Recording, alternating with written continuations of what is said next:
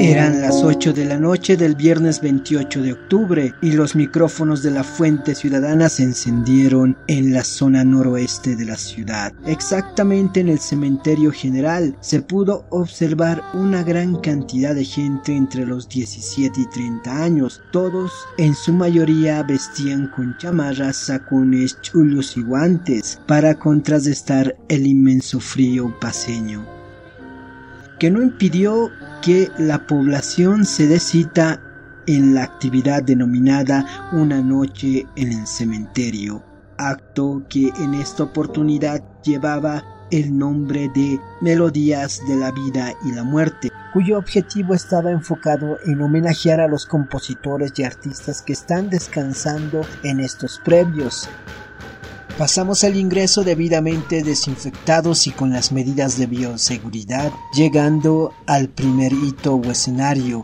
donde nos esperaba una representación de los cantos ancestrales en épocas de Todos Santos. Mama, al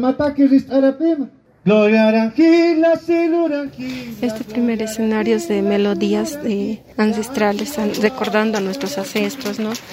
En el primer acto han hecho lo que es el, actualmente tenemos, ¿no? Las puluras y luego han hecho lo que es los cánticos grecos romanos, quienes eh, nos han inyectado en la época de la colonia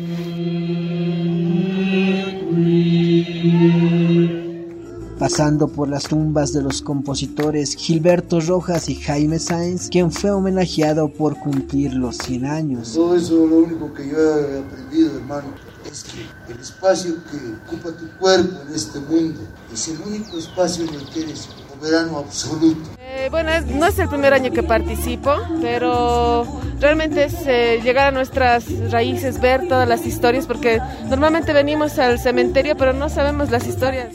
Siguiendo el recorrido nos encontramos con los compositores de los temas Cholita Paseña y el tango Illimani. A mí me contaron que estando en plena guerra, un comandante había mandado que la banda militar tocara Cholita Paseña. Y un oficial le chismeó que el autor de ese tema estaba ahí con ellos, en el frente de batalla. Y el comandante no sabía cómo deshacerse en felicitaciones y halagos contigo, Manuel Elías Coronel. Fue muy emocionante. Pero lo tuyo no fue para menos, Néstor. A mí me contaron que compusiste nada más ni nada menos el Tango Illimani, la noche de Año Nuevo de 1933. Hay testigos que dicen que mientras escribías en un pentagrama improvisado en plena campaña, las lágrimas rodaban por tus mejillas, recordando la ciudad de La Paz.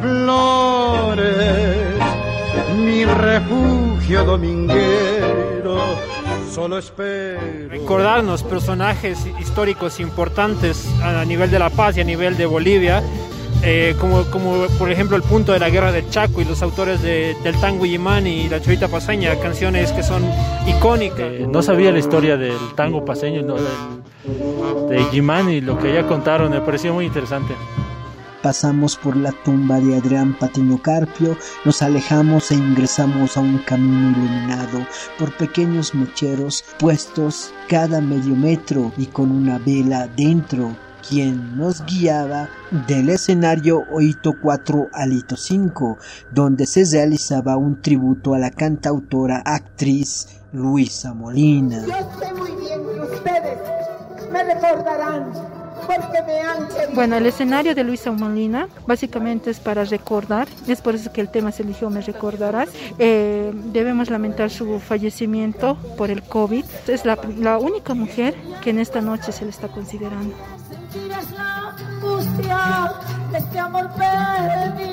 Ah, bueno, para mí personalmente Luisa Molina porque es mi ídola, la admiro mucho y...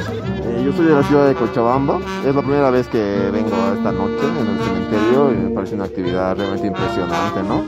Llegamos al hito número 6, Eduardo Cava, y al signo de la banda de guerra del mismo nombre nos alejamos a la tumba más conocida y visible del cementerio general, pues hablamos del compositor y político Carlos Palenque.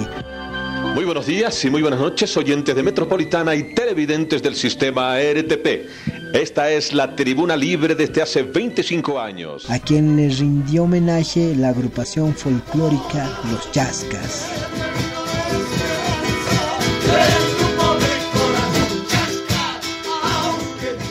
que fue alguien muy importante que, que generó mucho, mucho, mucho cambio y conciencia a la gente en nuestro país. Entre las tumbas y la reja que da a la puerta principal termina el recocido con un póstumo homenaje al cantautor y director de la agrupación folclórica Irwichu Zoher Soria.